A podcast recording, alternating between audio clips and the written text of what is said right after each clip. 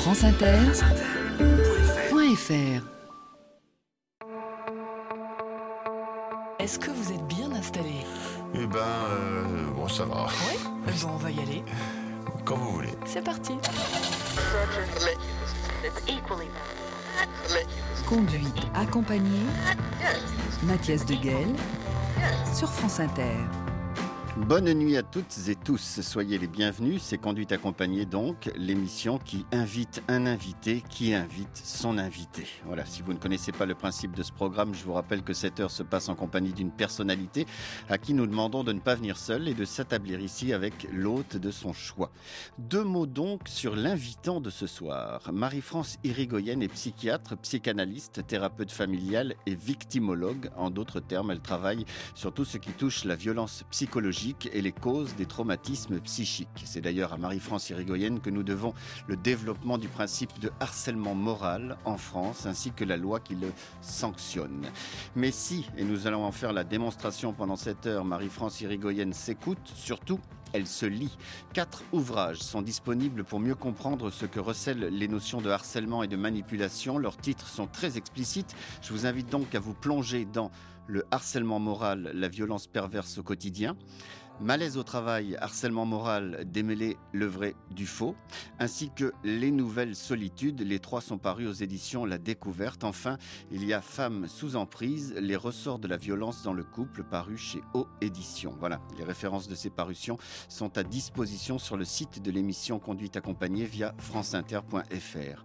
Je vous l'ai dit, je le répète, soyez les bienvenus. Marie-France Irigoyenne nous présente son invité dans maintenant une dizaine de minutes. Conduite accompagnée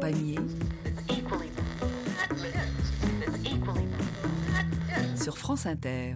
Marie-France Irigoyenne, bonsoir. Bonsoir. Séjour est disponible un ouvrage qui fait beaucoup parler de lui. Il s'agit de votre toute dernière parution, Abus de faiblesse et autres manipulations, paru chez Jean-Claude Lattès.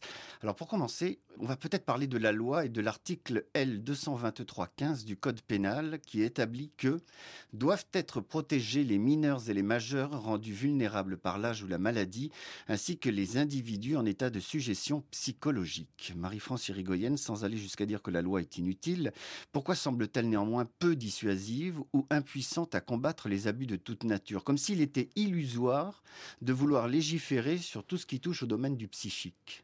Je ne dirais pas qu'il est illusoire de légiférer sur, le, sur les domaines du psychisme, mais en fait c'est très difficile parce que on est là sur un, un problème de limite. Au fond, un abus c'est au départ une consommation, je dirais, normale ou un usage normal de quelque chose, et l'abus devient euh, quelque chose d'excessif. Or, euh, il y a un glissement entre ce qui est normal et ce qui est euh, destructeur, on va dire. Et c'est ce glissement, ce dérapage, ce, cet au-delà des limites que j'ai voulu analyser. Alors c'est vrai que la loi ne peut pas euh, la, loi, la loi sanctionne sur des preuves, sur des faits. Or, euh, ces, ces, agissements de manipulation sont généralement très subtils, euh, faits par des manipulateurs très habiles qui savent passer de l'autre côté de la frontière tout en restant tout proche. C'est-à-dire, on n'est jamais sûr d'être dans quelque chose qui est réellement abusif. Donc en fait, c'est effectivement toujours difficile. Ce qui est troublant avec votre essai Abus de faiblesse et autres manipulations, c'est que se produit chez le lecteur une espèce d'effet miroir. En effet, à la lecture, je me suis dit que finalement, être manipulateur est à la portée de tout le monde. Puis je me suis repris et je me suis dit qu'être manipulateur est surtout à la portée de n'importe quel mal. Oui, euh, nous nous influençons et nous manipulons euh, tous les jours. par exemple, euh, on veut faire prendre un médicament à un enfant, on essaie de le convaincre, on le, au besoin, on, ment un peu, on arrange les choses. Et c'est vrai que ça, on sait tous le faire. ce qui fait la différence, c'est l'intentionnalité.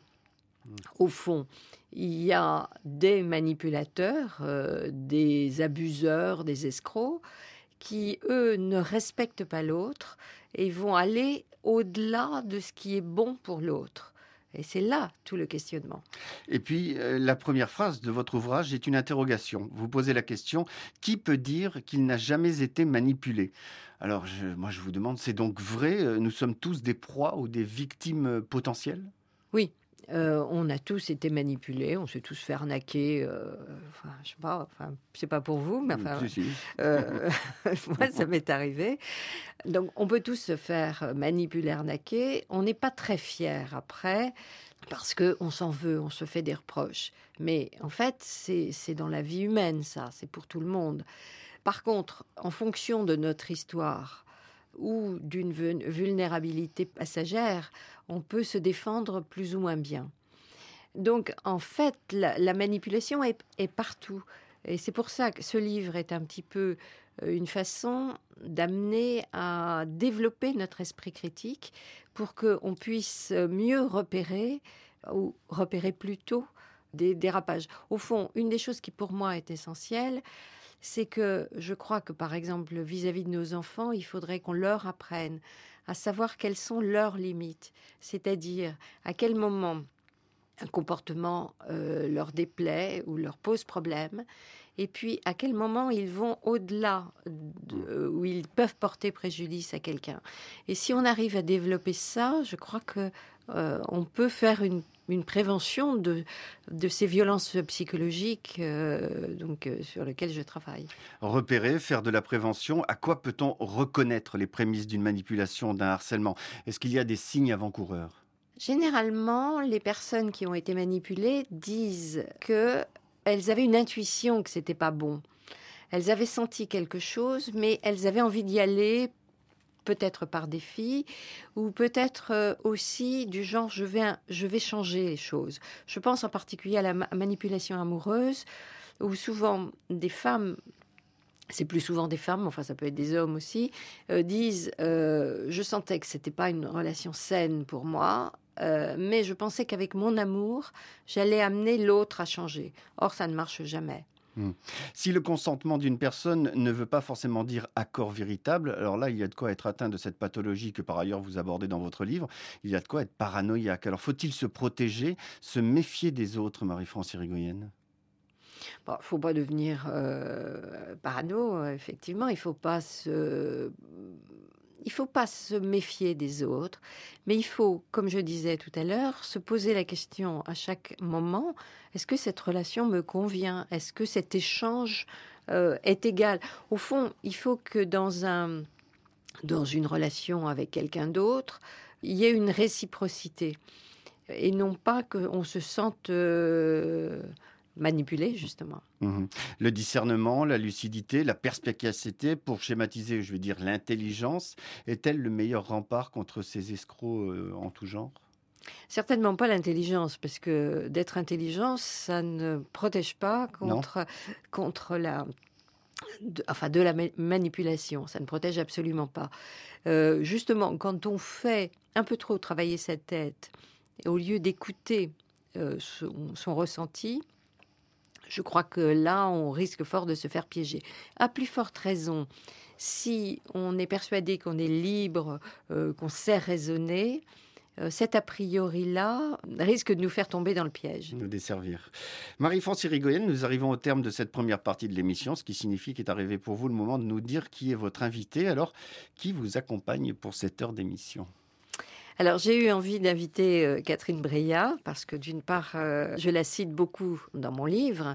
J'avais lu avec euh, beaucoup d'intérêt son livre À but de faiblesse. Je trouve qu'elle a eu énormément de courage de le raconter parce que c'est un exemple pour d'autres. Et je trouve que c'est justement dans la définition de l'abus de faiblesse, il y a euh, l'abus de faiblesse à personne vulnérable, mais il y a aussi la suggestion psychologique. Alors, je ne sais pas ce qu'elle elle dira sans doute ce qu'elle en pense, mais moi, je crois que dans son cas, il y a eu tout ça. Et peut-être que si ça a été entendu par les juges, c'est qu'elle avait une vulnérabilité physique à ce moment-là, mais je crois qu'il y a aussi tout un, un phénomène de suggestion psychologique Mmh. qui me paraît passionnant à étudier. Je parie qu'elle euh, vous répondra. Il faut attendre quelques minutes. La cinéaste Catherine Breillat est donc l'invitée de la psychanalyste Marie-France Irigoyenne.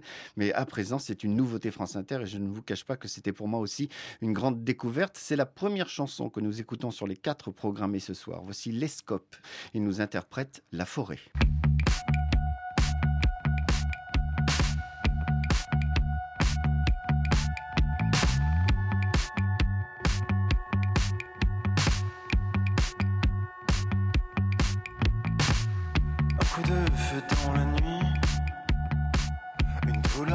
Qui s'élance, la forêt soudain qui frémit,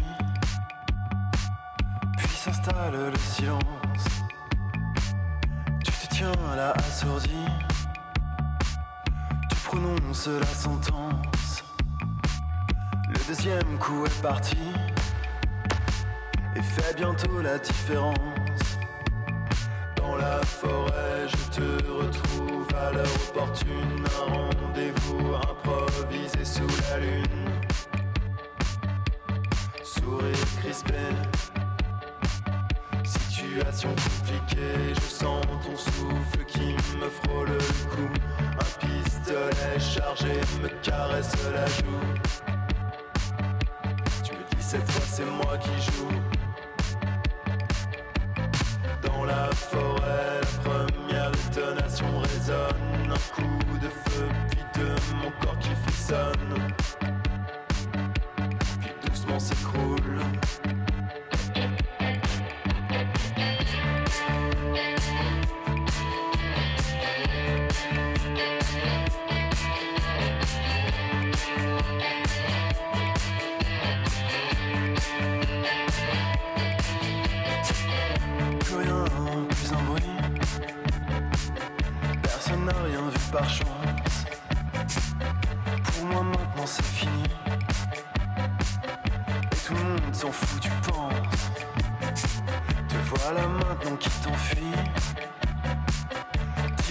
Ta révérence. La forêt de nouveau frémit. Je profite du silence. Dans la forêt, je te retrouve à l'heure opportune. Un rendez-vous improvisé sous la lune. Sourire crispé. Situation compliquée, je sens ton souffle qui me frôle le cou. Joue. Tu me dis cette fois c'est moi qui joue. Dans la forêt, la première détonation résonne. Un coup de feu, de mon corps qui frissonne. Puis doucement s'écroule.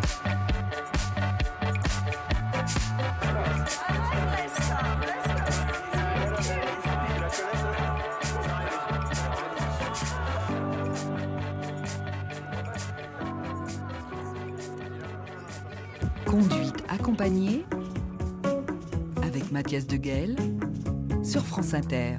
L'invité principal de cette conduite est Marie-France Irigoyenne et donc elle a, comme le veut le principe de l'émission, coopté une personnalité et c'est la scénariste, la cinéaste Catherine Breillat qui accompagne la psychanalyste ce soir. Catherine Breillat, bonsoir. Bonsoir. Catherine Breillat, vous êtes la cinéaste de l'amour, de l'amour qui passe par la chair. Je rappelle rapidement que vous étiez notamment derrière la caméra de films comme Une vraie jeune fille, Anatomie de l'enfer, Parfait amour et Romance, entre autres films, la liste n'est pas exhaustive. Et puis vous êtes également l'auteur d'un récit autobiographique, Abus de faiblesse, paru aux éditions Fayard.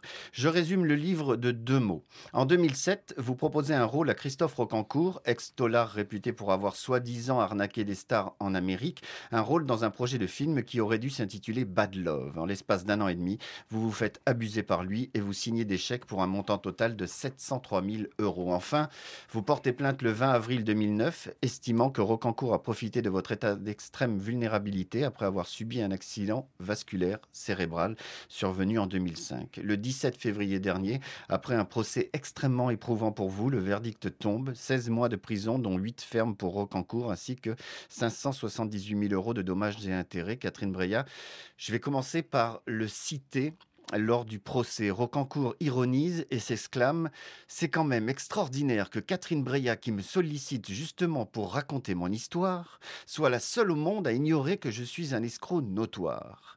Et c'est vrai qu'on s'étonne. Le loup n'est pas entré de force dans la bergerie, il y a été invité par vous, et même mieux, il n'a pas eu à vous séduire. Mais parce que il faut quand même personne et vous non plus n'avez lu Bad Love pour voir quel personnage c'était.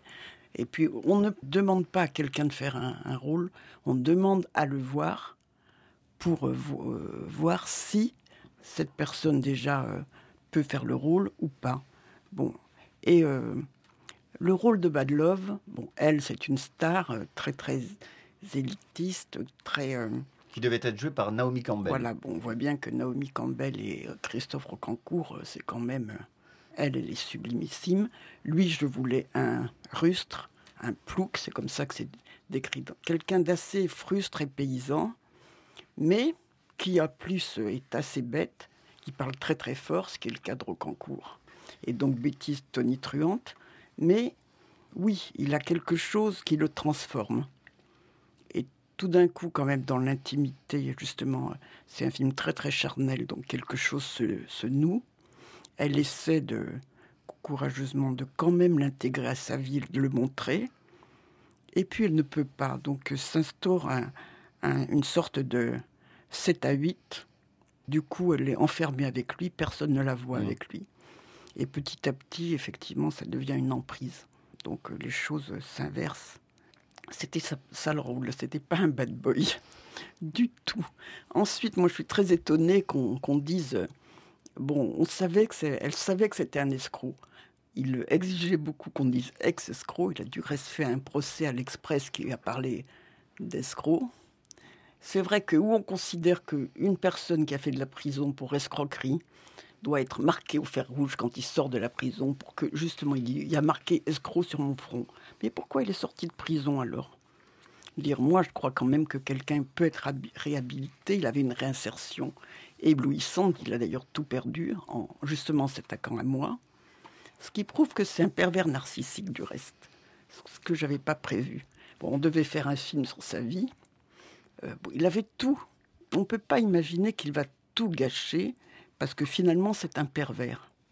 Et puis il a une chose, Christophe, il est, euh, il est comme ça, il est euh, tout ce que je dis, il est rustre. Parfois on a honte d'être avec lui parce qu'il est cuistre, parce que Bon, il traite les gens. Moi, mon petit, euh, le patron du café qui était en bas de chez moi, tout d'un coup, il est arrivé, les, chaussures Hermès sur la table, bien en vue, et vraiment en lui disant Je voudrais, euh, je veux du Pétrus.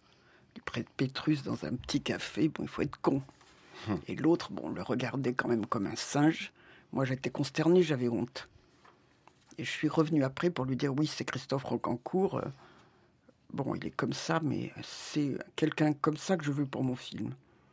Je me suis donc excusée, c'est vous dire que malgré tout. Mais euh, ensuite, moi, sortant de mon AVC, ce qui me fait quand même bander, si on peut dire, c'est pas les voyous, parce que dans ce cas-là, j'en ai connu des bien plus grands, bien plus dangereux au moment de police, et d'ailleurs euh, plus corrects avec les ce qu'ils appelaient les cavettes. Prenaient leurs responsabilités. Police de Piala. Hein, je voilà là aussi c'est autobiographique si vous voulez savoir. Je suis quand même vraiment engagé loin dans la voyoucratie. Je ne peux rien écrire que je ne connais pas, que je n'ai pas vécu. Tout est autobiographique en réalité. Donc, euh, mais qu'est-ce qui pour moi est la chose la plus importante qui donne vraiment de l'endomorphine, qui donne vraiment euh, euh, l'adrénaline, qui est vraiment la chose excitante, c'est pas Rocancourt, c'est le film. Quand vous avez quelqu'un moi, les acteurs, j'ai pas envie de leur parler. Là, je dois tourner avec Isabelle Huppert. Jamais je ne l'ai moins vue que maintenant. Parce que je veux la voir que sur un plateau où elle est habillée comme je veux, coiffée comme je veux, qu'elle dit mes mots. Et là, oui, j'aurais eu beaucoup, beaucoup d'adrénaline. Parce que quand je fais un film, je ne suis plus infirme. Quand je suis seule dans le quotidien à la maison, alors là, oui, je suis infirme. et en particulier, je ne pouvais pas sortir de chez moi il est venu tout le temps, tout le temps, tout le temps, puisque vous parlez de harcèlement.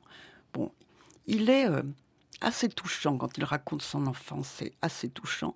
Il est drôle, parce que moi je cherchais aussi quelqu'un de très adolescent. une vieille adolescence. Et moi, je suis très adolescente, comme finalement peut-être beaucoup euh, d'artistes, j'en sais rien, mais enfin, j'ai quand même un côté 14 ans d'âge mental. mais oui, finalement, je fais des films très très durs, mais je suis assez naïve dans, justement dans le fait de faire des films très durs. Et du coup, votre euh, intelligence ne vous a pas servi de rempart, comme Ah. nous l'évoquions euh, Euh, précédemment? non, c'est pas ça. Le- la première chose, bon, il est venu tout le temps. Il me, de- vous voyez, l'infirmité, ça donne une proximité. Déjà, il venait tout le temps. Il n'y aurait jamais dû y avoir cette intimité. Ensuite, je suis infirme, je ne pouvais pas marcher toute seule. Mm. Donc, qu'est-ce qu'il faisait? Forcément, il me donnait son bras. Donc, déjà, je touchais une canne qui était de la chair. Jamais j'aurais pris le bras de Christophe Rocancourt. Bon, ensuite, il avait un, un 4x4 très haut. Euh, Bon, une fois, il m'a emmené euh, déjeuner dans un de ces restaurants où j'ai plus voulu aller parce que moi, je trouve les, un truc d'homme d'affaires. Moi, je trouve que les restaurants euh, très très simples me conviennent beaucoup mieux. Et bon, là, il faut monter pour me mettre dans un 4x4. Donc, il y a un côté où on prend dans les bras. Ou après, il me coupe ma viande. Ou après, bon, il y a quand même un tas de gestes d'intimité qu'il n'y aurait jamais, jamais eu. Donc ça crée quelque chose. Puis lui, qui quand même, c'est vrai, a malgré tout une faille de par son enfance, même s'il en joue beaucoup et qu'il triche beaucoup. Je vais vous interrompre, même. Catherine Breillat, parce qu'il y a une question qui me brûle les lèvres. Est-ce Mm. que vous êtes tombée amoureuse de lui? On est toujours euh, tout de même fasciné par son acteur ou son actrice. Mm. C'est pas de l'amour, ça devrait être. C'est pas de l'amour, mais quand même, quand je vois quelqu'un que je veux, moi je prends beaucoup des amateurs, je pointe le doigt et je lui dis celui-là, celle-là, bon, s'il sait jouer, il est à moi.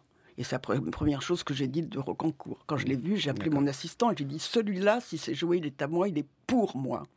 Marie-France Irigoyen, dans votre essai Abus de faiblesse et autres manipulations, vous l'avez dit, vous abordez l'histoire de Catherine Breillat. Comment vous pourriez la résumer, la synthétiser, cette affaire Breillat-Rocancourt? Pour moi, c'est une question d'emprise.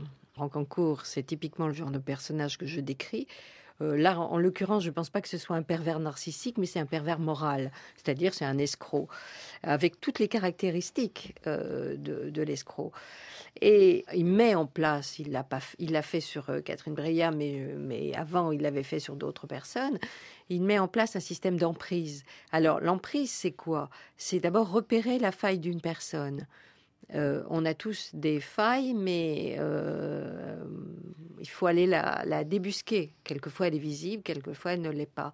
Ensuite, il faut séduire la personne, mais d'une séduction qui amène une séduction narcissique, c'est-à-dire qui flatte la personne, qui met de l'amour, qui donne l'illusion que, euh, que ça va être merveilleux. Et autre point, on isole la personne, si possible, de, de- des, des personnes qui pourraient donner un, commentaire critique. Et ensuite, on met en place des stratégies de- d'envahissement. Envahissement physique, alors là, euh, Catherine Breillat vient de le, dire, c'est-à-dire on est là tout le temps, on se rend indispensable. Euh, C'est ce qu'on trouve aussi dans le harcèlement sexuel.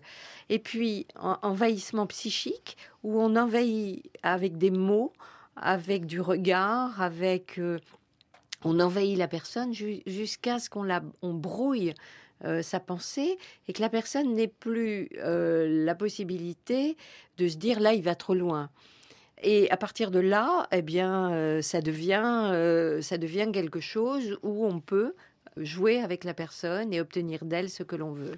Nous allons continuer cette conversation, mais à présent et sans abuser de quoi ou de qui que ce soit, nous allons marquer une pause musicale. Ce sont les Tindersticks qui nous reviennent avec Sleeping Shoes. Je vous souhaite une très belle nuit à l'écoute de France Inter.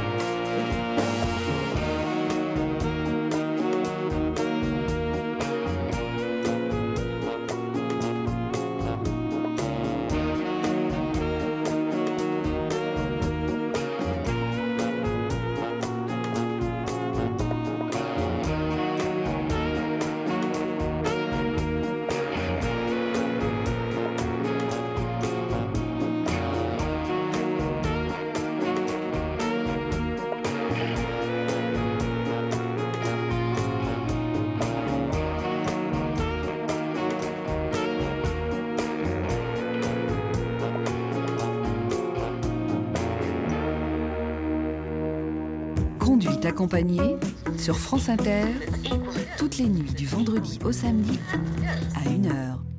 C'est la deuxième partie de cette conduite accompagnée. Nous sommes toujours avec la psychanalyste Marie-France Irigoyen, qui pour nous a invité la cinéaste Catherine Breillat. Je voudrais vous poser la question, vous, euh, c'est intriguant, vous dites partout la violence s'est euphémisée. Qu'est-ce que Oui. vous entendez par là? À notre époque, il y a beaucoup moins de violence directe parce qu'elle est sanctionnée, euh, mais il y a beaucoup plus de euh, violence psychologique et de manipulation. Alors, c'est vrai dans notre société parce que finalement, dans, ce livre, j'essaie de montrer aussi que ces procédés de manipulation dont je parle, qui seraient entre deux personnes, sont aussi des procédés qu'on trouve à tous les niveaux dans la société. Au fond, ces caractéristiques des pervers moraux, à savoir euh, la mégalomanie, la séduction, l'usage du, du langage perverti ou du mensonge, ou le manque de scrupules, au fond, tout ça, ça sont devenus des critères euh, importants pour réussir dans la société. Mhm. Il faut savoir séduire. Si vous voulez vous mettre en avant euh, dans votre CV, il faut être un peu mégalo. Il faut arranger votre CV. Il faut.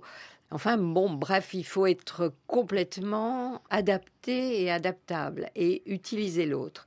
Et au fond, c'est quelque chose qui s'est réellement banalisé à notre époque. Je voudrais vous entendre toutes deux sur le consentement. C'est en général ce qu'on entend de la bouche des manipulateurs harceleurs. Ils disent tous, il ou elle était consentante. Alors, quand et comment peut-on définir qu'un consentement n'a pas été libre et éclairé? C'est ma première question. Et peut-être la seconde, le consentement d'un sujet suffit-il à justifier son acte? Alors, euh, c'est toute la question du, consentement. Le consentement, ça devrait être une acceptation euh, raisonnée et raisonnable d'une personne qui connaît tous les éléments du consentement. Dans la réalité, c'est pas si fréquent. Il y a des, on peut euh, amener quelqu'un à consentir. On peut consentir parce qu'on n'a pas le choix. Je pense à tout un tas de situations où on est un peu acculé à, dire oui. Alors, c'est vrai que moi, dans le livre, j'étudie des, situations un petit peu extrêmes, comme le harcèlement sexuel, par exemple, où on finit par, par dire oui pour avoir la paix.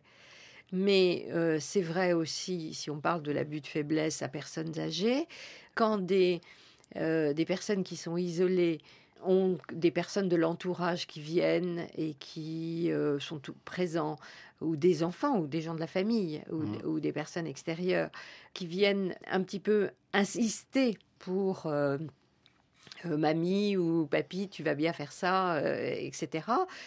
Finalement, on accepte. On accepte parce que on n'a pas tout à fait le choix.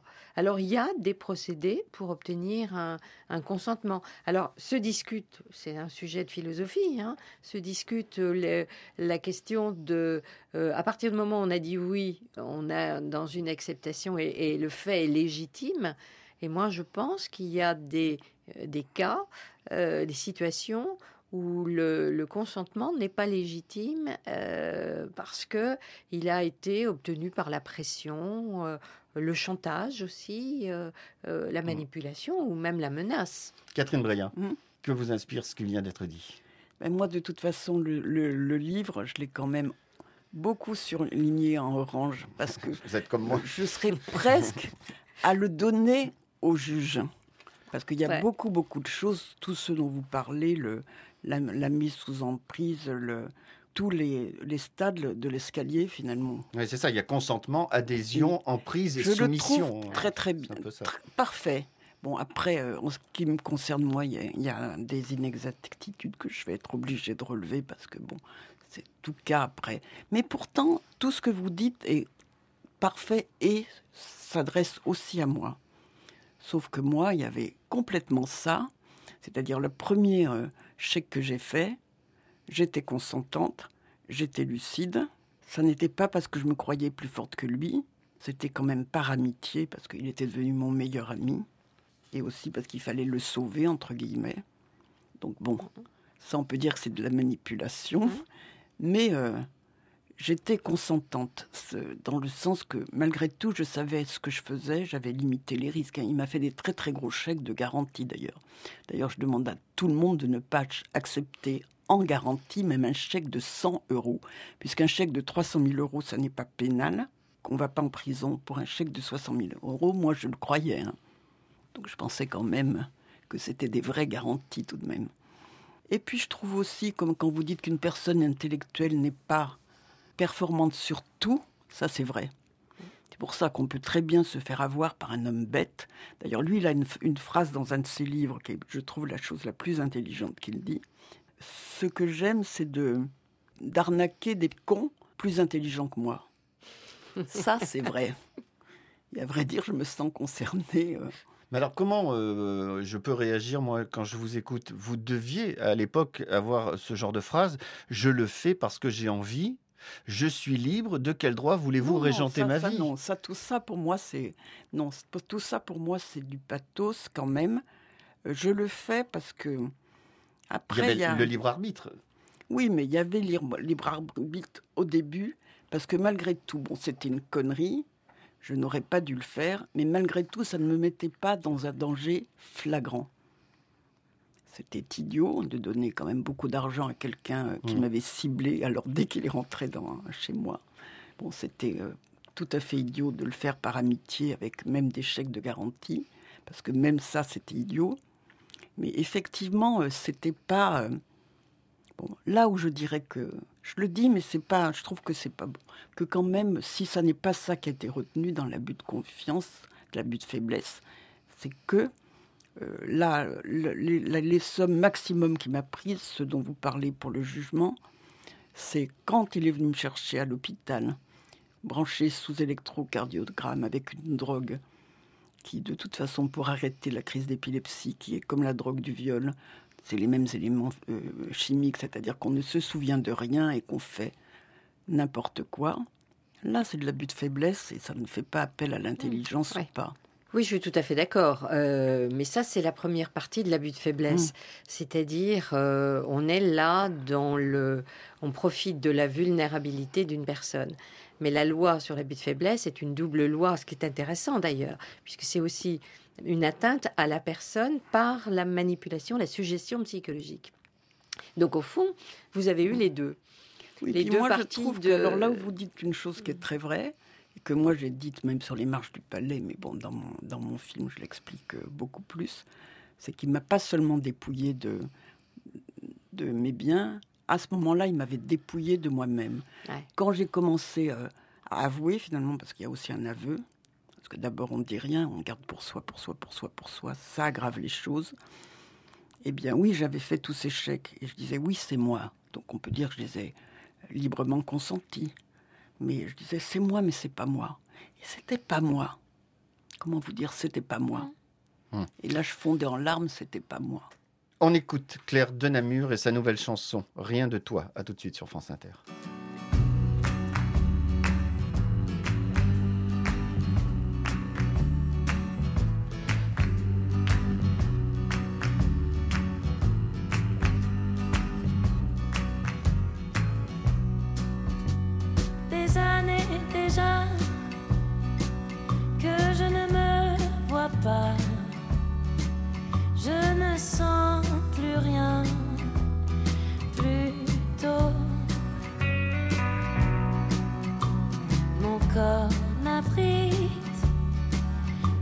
De moi petite, rien ne m'accrédite plus trop.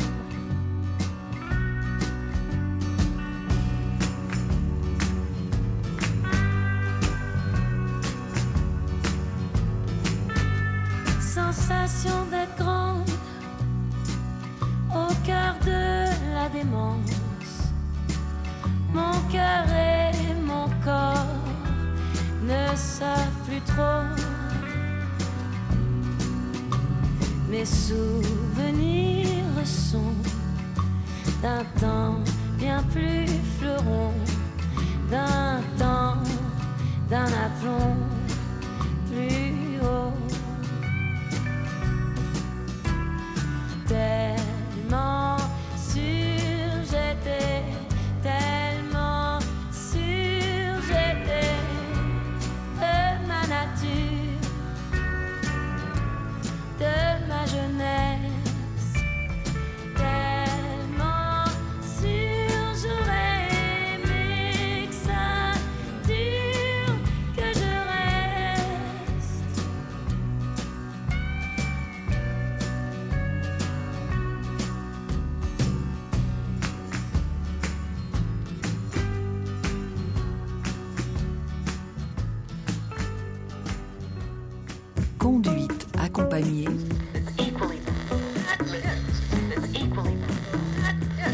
France Inter. Marie-France Irigoyen, Catherine Breillat, je vais vous laisser entre vous. C'est l'heure de l'interview croisée. En clair, Marie-France Irigoyen, vous commencez. Vous posez la question de votre choix à Catherine Breillat, puis ensuite, on inversera les rôles. Nous vous écoutons.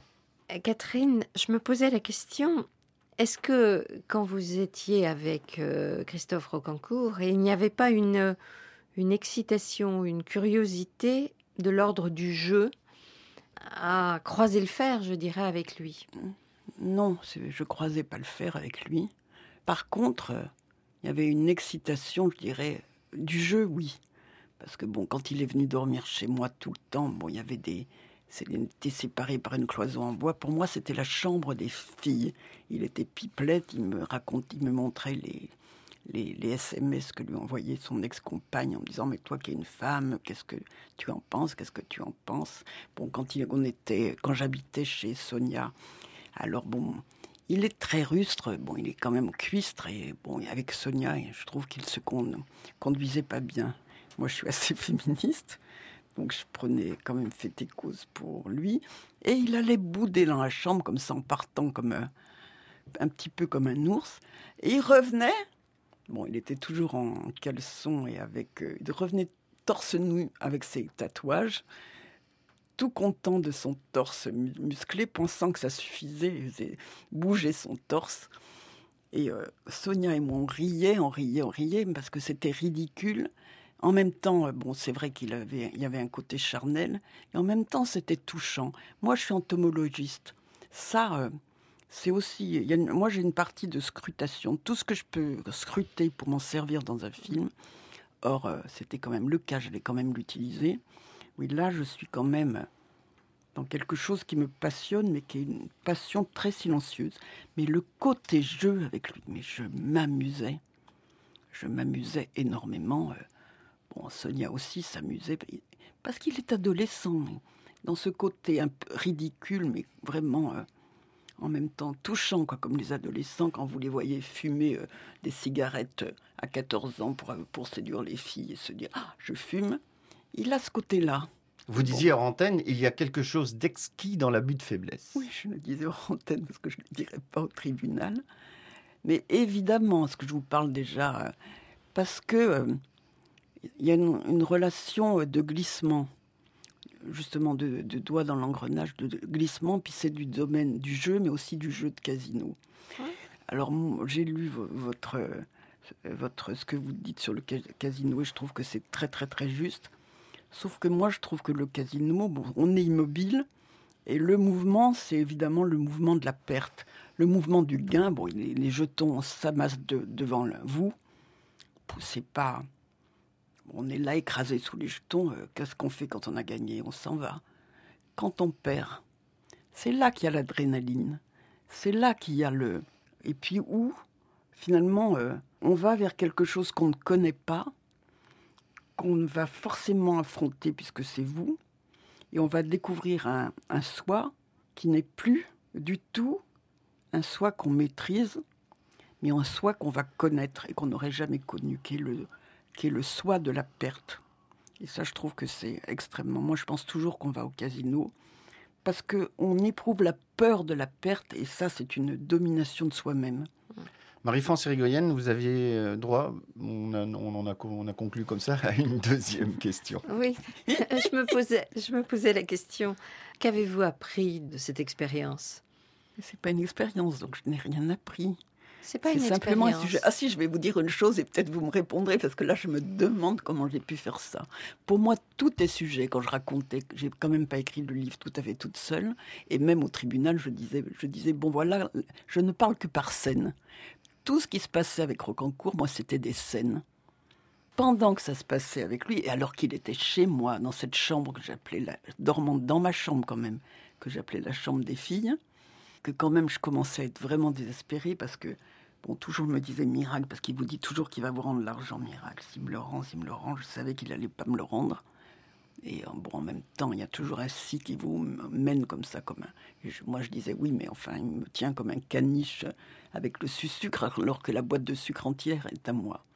Et j'écrivais toutes les scènes avec les personnages, donc une, une espèce de dé- dédoublement qui s'appelle déjà comme dans mon film, euh, lui aussi, donc des personnages quand même de semi-fiction.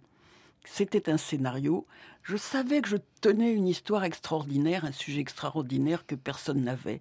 Et en même temps que je ne savais pas quel était ce sujet. Donc j'écrivais les scènes. Ça ressemble à du dédoublement de personnalité. Au fond, on est sur deux registres. On est sur le registre de sa vie, où on se dit, je voudrais bien récupérer mon argent.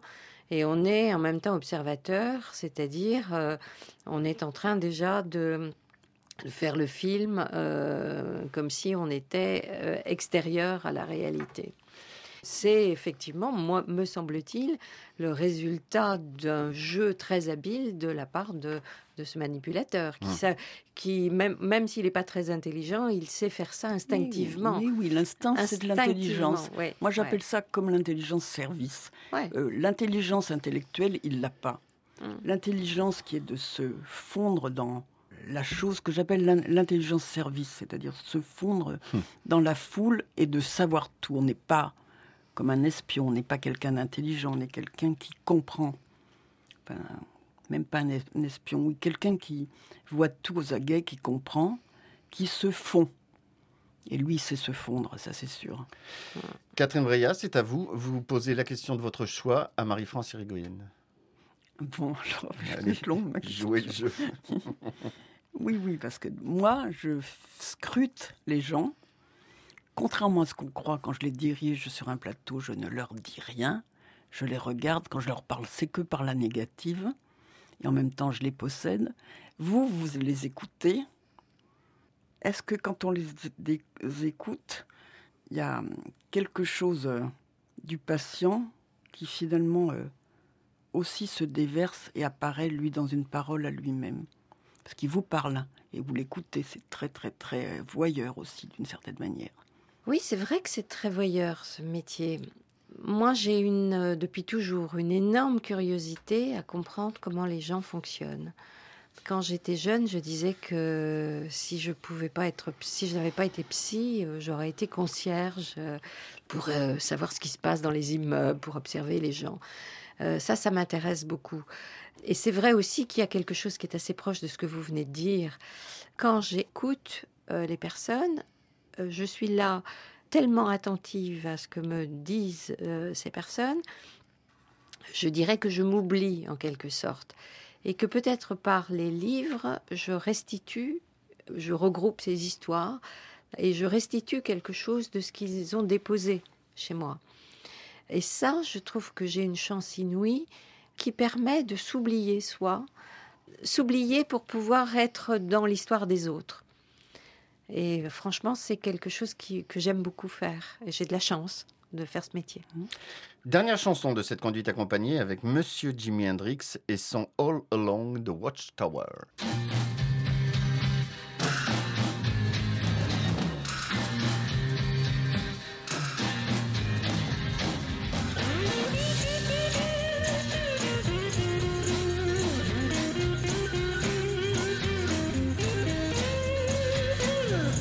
Must be some kind of way out of here. Said a joker to the thief. There's too much confusion. I can't get no relief. Businessman there, drink my wine. Come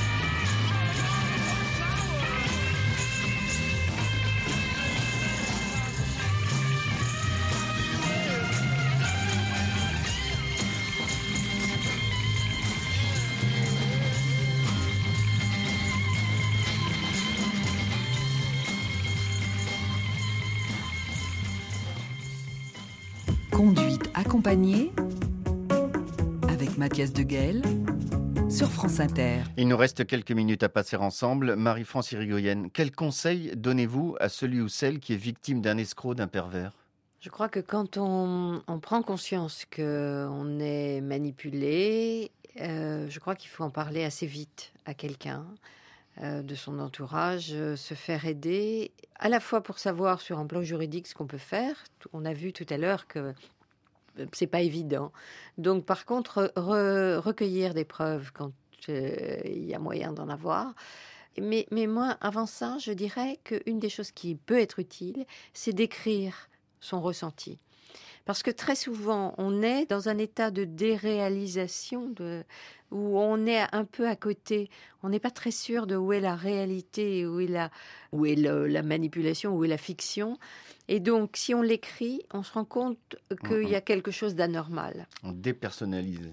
Ouais. Mhm. Donc, je pense que c'est utile. Et puis, se, faire aider aussi. Catherine Breillat, chat échaudé craint l'eau froide, on le sait. En Non. quoi cette... Bing, 1-0.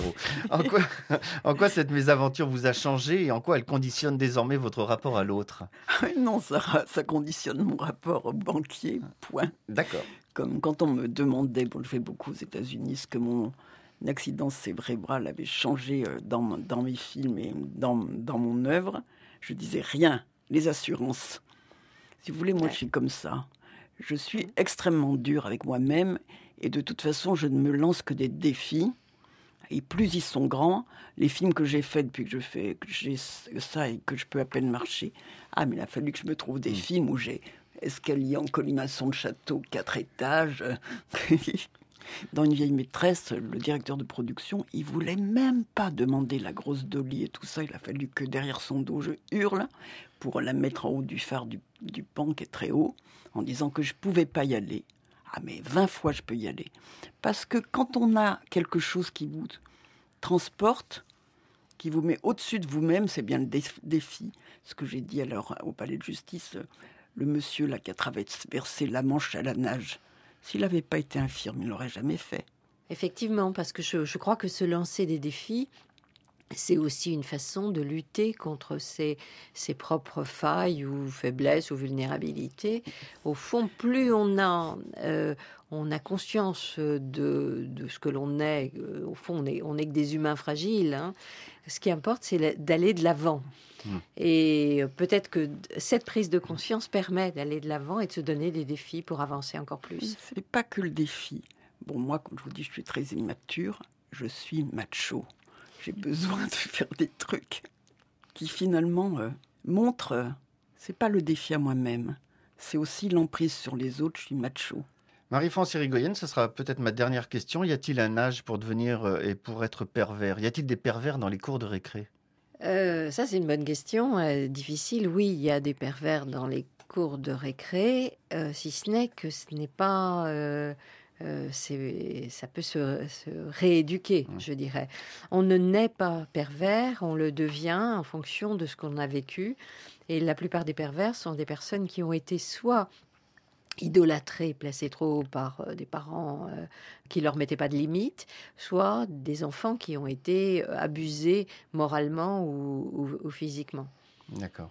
Catherine Breillat, c'est vrai que vous allez tourner un film qui va s'intituler La hyène et qui est inspiré de votre récit autobiographique à but de faiblesse? Normalement, il s'appelle Abus de faiblesse, Ah, mais quand je l'écrivais donc et qu'il était là, c'était la hyène. Et je suis pas sûre que la hyène, ce n'est pas bien meilleur. Mmh. Sauf que évidemment, il faut mettre la hyène, c'est lui. Marie-France Irigoyen, Catherine Breillat, je vous remercie d'être passée nous rendre visite. Marie-France Irigoyen, je rappelle que votre nouvel essai s'intitule Abus de faiblesse et autres manipulations et qu'il est paru chez Jean-Claude Lattès. Je C'est souhaite- génial. Et c'est génial, c'est vrai. Je vous souhaite une bonne fin de nuit à toutes deux et un très très bon week-end. Merci à vous. N'oubliez pas que le service auditeur est là pour vous donner les renseignements qui concernent conduite accompagnée. C'est au 01 56 40 14 14. 01 56 40 14 14. Vous pouvez aussi bien évidemment réécouter et télécharger l'émission Conduite accompagnée. Vous passez par le site franceinter.fr à la page de l'émission. Je remercie la bande de 4 qui a officié ce soir. À la technique, il y avait Vin- Vincent Godard. À la réalisation, Lucien Pénaud. Attaché de production, Christiane Alain Favre. Et programmation musicale, Jean-Michel L'invité de conduite accompagnée la semaine prochaine sera l'urgentiste Patrick Pelou. Ne quittez pas France Inter. Dans un instant, vous retrouvez Quand la musique donne, présenté par Didier Varro. Je vous souhaite un excellent week-end. À samedi prochain.